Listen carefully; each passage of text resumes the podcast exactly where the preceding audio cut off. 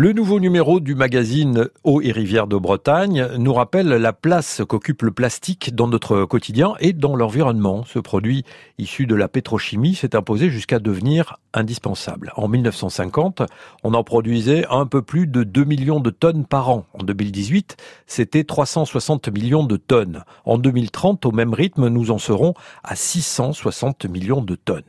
Le dossier d'eau et rivière de Bretagne passe donc en revue les conséquences de la présence du plastique, au premier rang desquelles la pollution. Sur les 9 milliards de tonnes produites depuis 1950, 5,4 milliards ont été dispersés dans l'environnement. Selon l'Ifremer, 24 400 milliards de fragments de microplastiques se trouvent aujourd'hui dans les océans. Le ministère de la Transition écologique reconnaît aussi que près d'un million et demi d'oiseaux et 14 000 mammifères meurent chaque année d'ingestion de ces matières.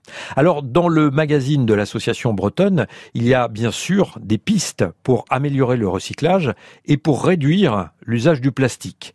Des initiatives régionales sont présentées. C'est le cas avec l'utilisation par des ostréiculteurs du Morbihan de poches et de collecteurs réalisés à base de poudre de coquilles d'huîtres. Des filets de pêche d'origine végétale 100% biodégradables et compostables sont aussi testés en Normandie et au large du Finistère. Eau et Rivière de Bretagne associe aussi à son magazine un cahier technique. Il présente des solutions pratiques pour trouver des alternatives au plastique dans nos vies quotidiennes.